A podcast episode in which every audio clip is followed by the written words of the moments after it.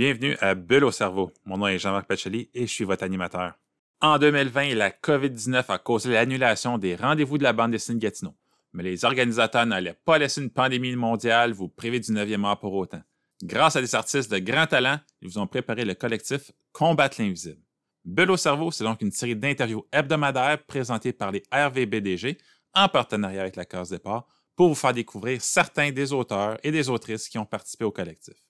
Aujourd'hui, on discute avec Christian Kennel de sa contribution très touchante sur sa grand-mère intitulée Est-elle un essai sur l'Alzheimer? Ça commence maintenant. Tu as plusieurs publications à ton nom, mais mettons que quelqu'un euh, qui nous écoute ne te connaîtrait pas, peux-tu nous parler un peu de toi? Oui, euh, je suis Christian Kennel, auteur de bande dessinée depuis maintenant presque 30 ans. Puis euh, j'ai, j'ai publié plusieurs titres, la plupart en lien avec l'histoire, parce que l'histoire m'intéresse, puis je trouve ça intéressant de, le, de, de, retravailler l'histoire. Dernièrement, j'ai travaillé sur des sujets qui sont plus difficiles, comme dans l'album Vous avez détruit la beauté du monde, qui parle de l'histoire de la mise en scène du suicide au Québec depuis 1763 avec une équipe de, de chercheurs à l'Université d'Ottawa. Puis j'ai aussi travaillé, là, le, plus récent bébé, là, c'est euh, Mégantic, un train dans la nuit, Mhm. publié chez Éco-Société. L'autre a été publié chez Moël Graphique, mais celui-là chez Éco-Société, puis ça parle de justement là, la catastrophe de Mégantic, puis qu'est-ce qui a suivi. Ben, c'est un peu comme en amont de la catastrophe, puis en aval. Puis bon, tu l'as mentionné, t'es, euh, tu fais des récits plus longs, mais t'es pas étranger non plus à participer à des collectifs comme euh, Combattre l'invisible. C'est quoi qui fait que tu décides de participer à un collectif comme celui-ci? Ben, déjà, euh, je trouve ça intéressant de, de faire des... Parce que moi, je travaille sur des albums qui peuvent se prendre deux ans à travailler Ouais. sur un album. D'autres fois, euh, comme Cœur d'argile, vois-tu, ça avait pris euh, quatre mois et demi de travailler Mhm. sur cet album-là. Mais euh, travailler sur euh, le, le court terme, c'est euh, pour moi une occasion d'expérimenter des Mhm. stratégies euh, graphiques pour servir la narration qui sont... euh, qui, sur le long shot, en tout cas, c'est plus difficile.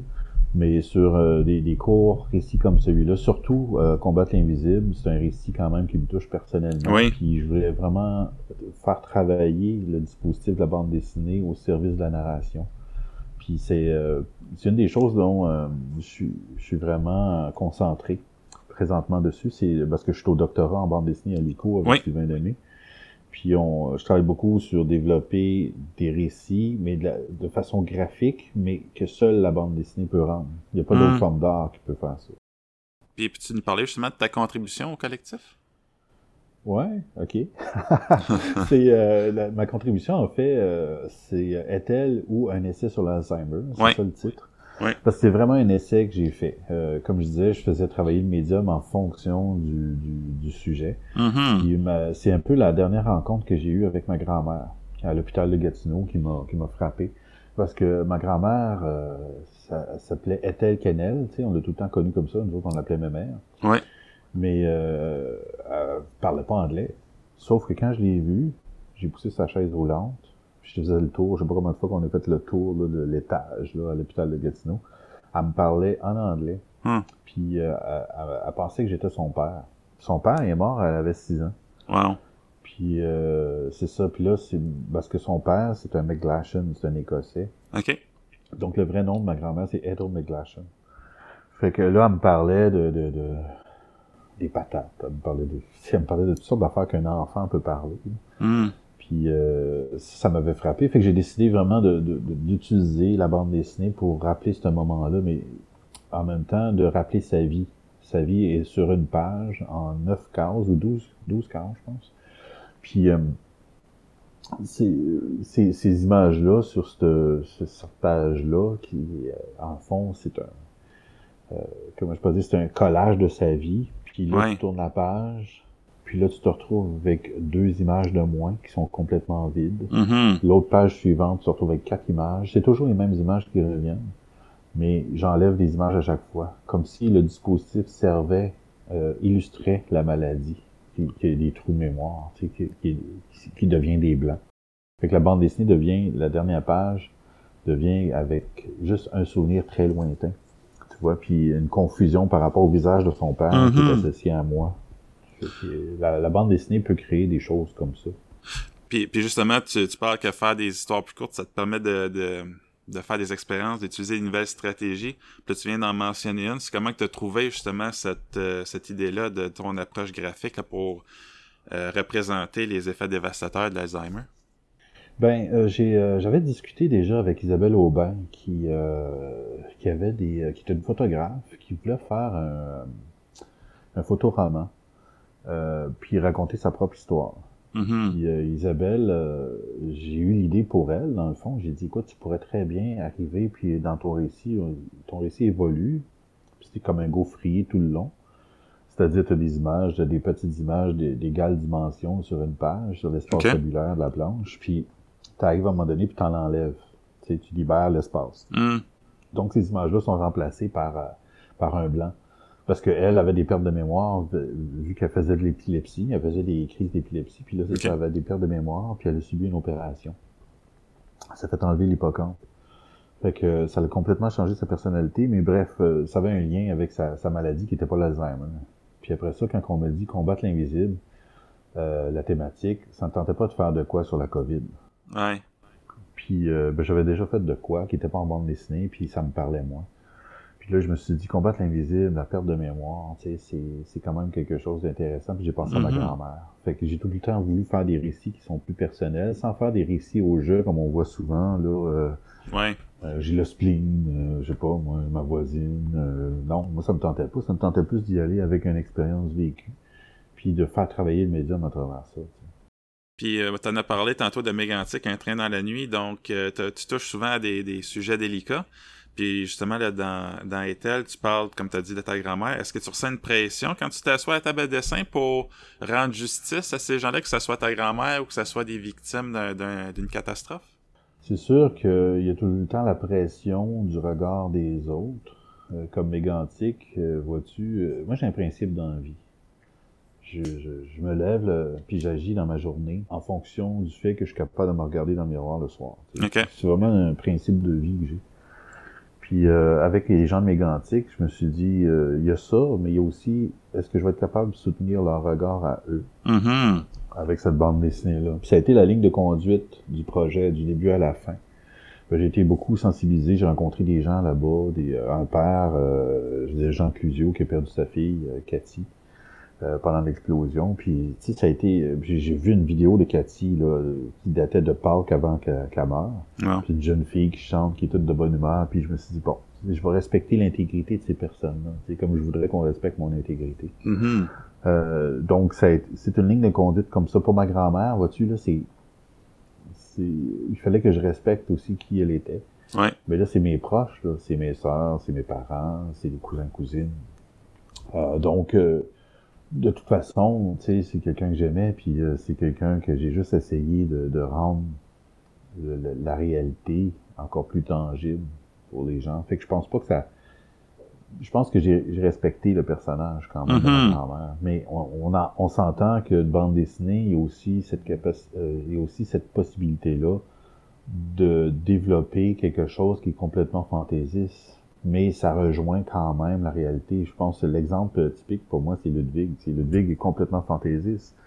Mais j'ai beaucoup aimé le fait, une fois, j'ai eu une critique de nul autre que Denis Laferrière. Ça s'insère bien dans une conversation, tu sais. Ouais, ouais. Ça. euh, Denis Laferrière a dit J'ai l'impression que c'est le vrai Beethoven, un peu punk, un peu euh, introverti comme ça, euh, rude. Fait que pour moi, ça c'était comme Ah, mission réussie. tu sais, Parce que moi, je fais Mhm. une grande, grande, grande recherche, même si le Beethoven est complètement fantaisiste, il est quand même. Ses racines viennent de ce que ce qui peut se rapprocher le plus de, du personnage d'origine. Tu vois, Dédé Fortin, je fais la même chose c'est très sensible. Je suis en train de travailler là-dessus. Ouais. Ça sortira pas avant un an, mais c'est quand même un sujet sensible parce que ça fait 21 ans qu'il est mort. Mais moi, je Mhm. pars avec ses proches. Puis, je suis, euh, c'est un peu la même problématique que, que, que pour Ethel. Parce que je, me- je suis en train de me lier d'amitié avec ses proches, tu sais, ses Ouais. anciennes blondes, ses amis, euh, tu sais. Fait que c'est, c'est quand même, à un moment donné, il faut que tu dises, bon, OK, je m'entends bien avec eux, mais il faut quand même que ce soit mon récit, ma vision des choses à moi, puis à Mhm. partir des informations qu'ils me donnent. Fait que c'est bien beau euh, avoir les ingrédients de la recette, mais en bout de ligne, c'est toi qui c'est toi qui fais le mélange, c'est toi qui crée la, la, la chimie entre les, euh, entre les différents éléments qui composent le récit. justement, ce qu'il faut que tu te mettes dans un certain état d'esprit? Tu mentionnes que tu touches à, à une certaine réalité, peut-être même on pourrait dire une certaine vérité. Euh, pour et que ce soit Ethel, Ludwig ou Félix ou Dédé Fortin, est-ce que tu te mets dans un certain euh, mindset pour euh, toucher à cette réalité-là? Ben, tu sais, tu t'as mentionné avec raison une certaine vérité. Mm-hmm. Il n'y a pas une vérité. Tu sais, ça, c'est Foucault qui sortait ça, c'est le régime des vérités. Dans la cité, quand tu sors de la vérité officielle, t'es mis au banc. Bon, c'est un peu ça. Faut que tu fasses attention à ces choses-là. Sauf que la vérité, c'est là, c'est là où tu te situes. Est-ce que c'est ta vérité à partir de toi, ou c'est à partir des gens qui te donnent les informations, ou c'est à partir du personnage central, puis d'un contexte, d'époque. Euh, juste te donner une idée, c'est difficile d'imaginer des défortins aujourd'hui avec les médias sociaux. Euh, je pense que les colocs n'existeraient plus. Euh, je pense que Dédé Fortin aurait davantage axé sa carrière vers le multi-art, euh, le hmm. cinéma, ben, c'est un cinéaste avant tout. Ouais. C'est quelqu'un qui avait énormément le sens du, du rythme. Euh, mais ces vérités-là, bon, ça, je peux pas aller vers ça, mais il y a des gens présentement qui sont en train d'étudier ces projets qu'ils voulaient faire puis qui veulent les développer. Euh, mais moi, ce que j'ai besoin, c'est de me rapprocher de l'homme. Parce qu'une de ces, euh, tu vois, des fois, il y a des gens qui disent des choses, puis ça te donne vraiment des pistes. Comme mm-hmm. sa sœur, euh, Hélène, Hélène Fortin, avec qui j'ai discuté assez longuement. Elle me disait, l'homme, après 21 ans, après sa mort, l'homme a tendance à disparaître derrière l'icône. Pour moi, ça, c'était comme, OK, ben l'icône, on sait c'est qui, on sait c'est quoi. Ben pas c'est qui, on sait c'est quoi, dans le fond. Puis euh, c'est juste de gratter ce qui était qui était l'homme. Euh, je te donne un exemple. C'est subtil, c'est niaiseux, mais euh, je montre une, illustration à Célanie, qui est sa dernière blonde, en fait. Puis euh, j'y montre une illustration de Dédé, euh, André Fortin déprimé, là, recroquevillé sur lui-même, mais tu sais, juste je pense qu'il est en, il est juste en bobette, en fait. Mais quelqu'un de vraiment déprimé. Elle dit, écoute, il y avait tout le temps des bas. Tu vois? C'était un détail.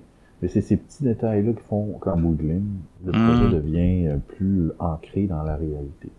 Fait que Ludwig, ça a été ça aussi, tout le long. Mégantic, c'était relativement facile parce qu'on a travaillé avec les gens de Mégantic, tu vois, pour sortir le livre. On l'a fait avec eux. Contrairement à d'autres projets qui n'ont pas été faits avec eux, tu sais, qui n'ont pas été respectés là-dedans. Je veux dire. Ouais c'est ça l'affaire avec les projets euh, qui nous touchent de près, puis avec qui euh, on travaille avec des gens qui sont, qui sont proches de, de, de, ce qui est arrivé, c'est que c'est le respect. C'est toujours le respect. quand tu arrives avec un projet, tu te dis, bon, mais est-ce que tu aimerais ça, toi, que, mettons, tu as une partie de ta famille qui est morte, puis tu vois l'explosion utilisée par Netflix euh, comme hmm. ça, là, pour une, une, fiction? Je pense pas.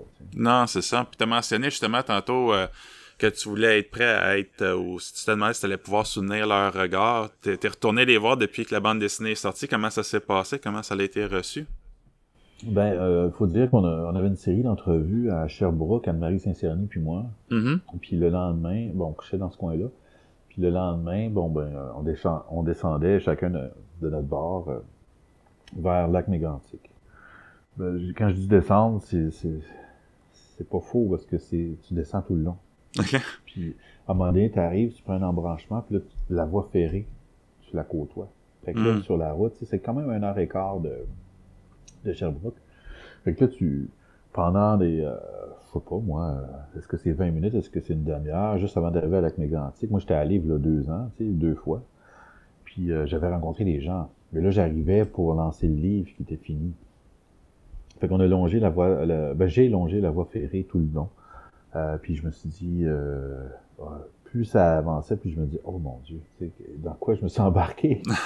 et puis là, finalement, on arrive, euh, on arrive, on avait rendez-vous avec une équipe de Radio-Canada, puis pour le téléjournal, puis finalement, Jean Clusio, le père de Cathy, que je te parlais tantôt, mm-hmm. qui, qui, est décédé, lui arrive, puis il n'a pas vu le livre, là. Hmm. Il, a, rien vu, il a vu juste la, séquence où sa fille chante.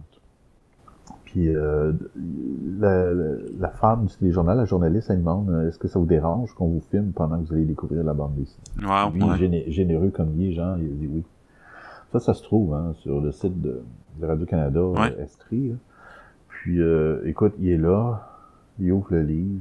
Moi, je, je voulais pas être à côté de lui pendant qu'il ouvrait le livre. Je me suis mis comme un peu à distance, tu sais, en, en retrait. Puis euh, Anne-Marie, il présentait les pages, tu sais. Puis là, il a regardé sa fille, il a dit c'est un, c'est un cadeau que vous me faites là. C'est Mm. vraiment un cadeau incroyable de faire revivre ma fille sur papier, tu sais. Fait que là, ça a comme ouf, Ouais. la pression a descendu parce que tu te dis euh, est-ce que j'ai trop est-ce que j'ai sublimé sa fille? Est-ce que je l'ai représentée de façon euh, fidèle à ce qu'elle était, son énergie? Moi, je l'ai pas connue, j'ai juste vu une Ben non, vidéo c'est ça. d'elle, puis euh, plusieurs photos. Puis il était vraiment euh, c'était poignant comme, comme moment, c'était un moment très spécial.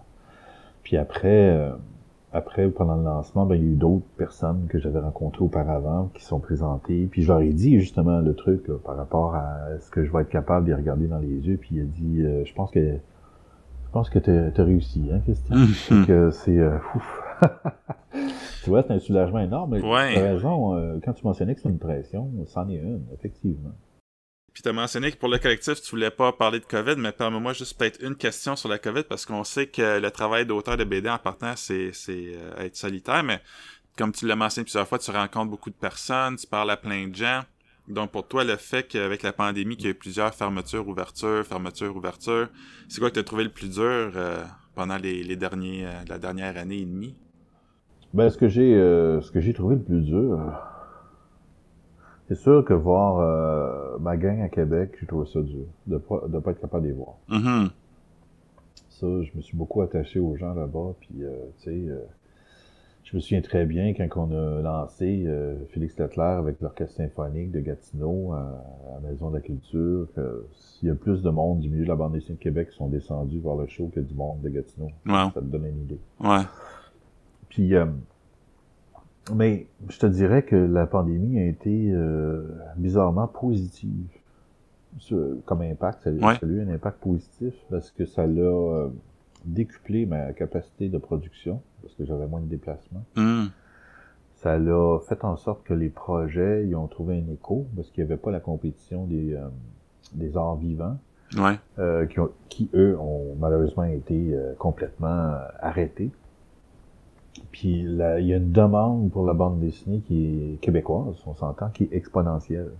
Il y a quelque chose qui se passe. euh, C'était déjà depuis, euh, je dirais, 2014-2015, il y a eu un, un accroissement de la demande pour la bande dessinée québécoise. Mais là, la pandémie, en plus, tu sais, je lis bleu, là, cette Ouais, ouais, ouais. campagne-là, elle est excellente parce que ça a vraiment... Écoute, vous avez détruit la beauté du monde, là, ça, ça a eu un écho incroyable. Puis là, en plus, mégantique, même affaire.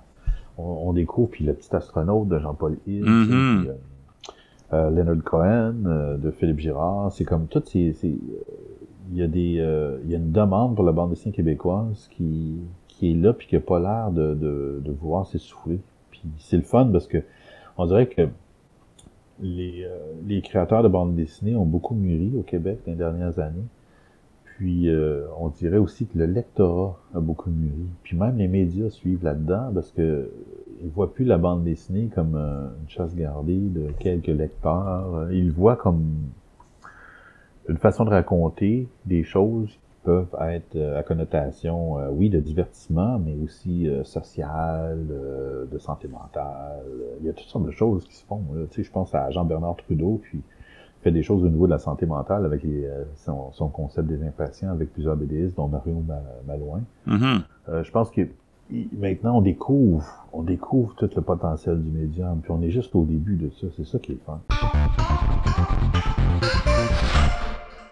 C'est déjà tout pour cet épisode. Revenez-nous la semaine prochaine pour un entretien avec le président d'honneur de la 18e édition des Rendez-vous de la bande dessinée de Gatineau, Jean-Sébastien Bérubé. Pour en savoir plus sur Christian Kennel ou sur la prochaine édition des RVBDG, vous trouverez tous les liens nécessaires dans la description de l'épisode. Merci à Christian et à vous d'avoir été là. Ciao!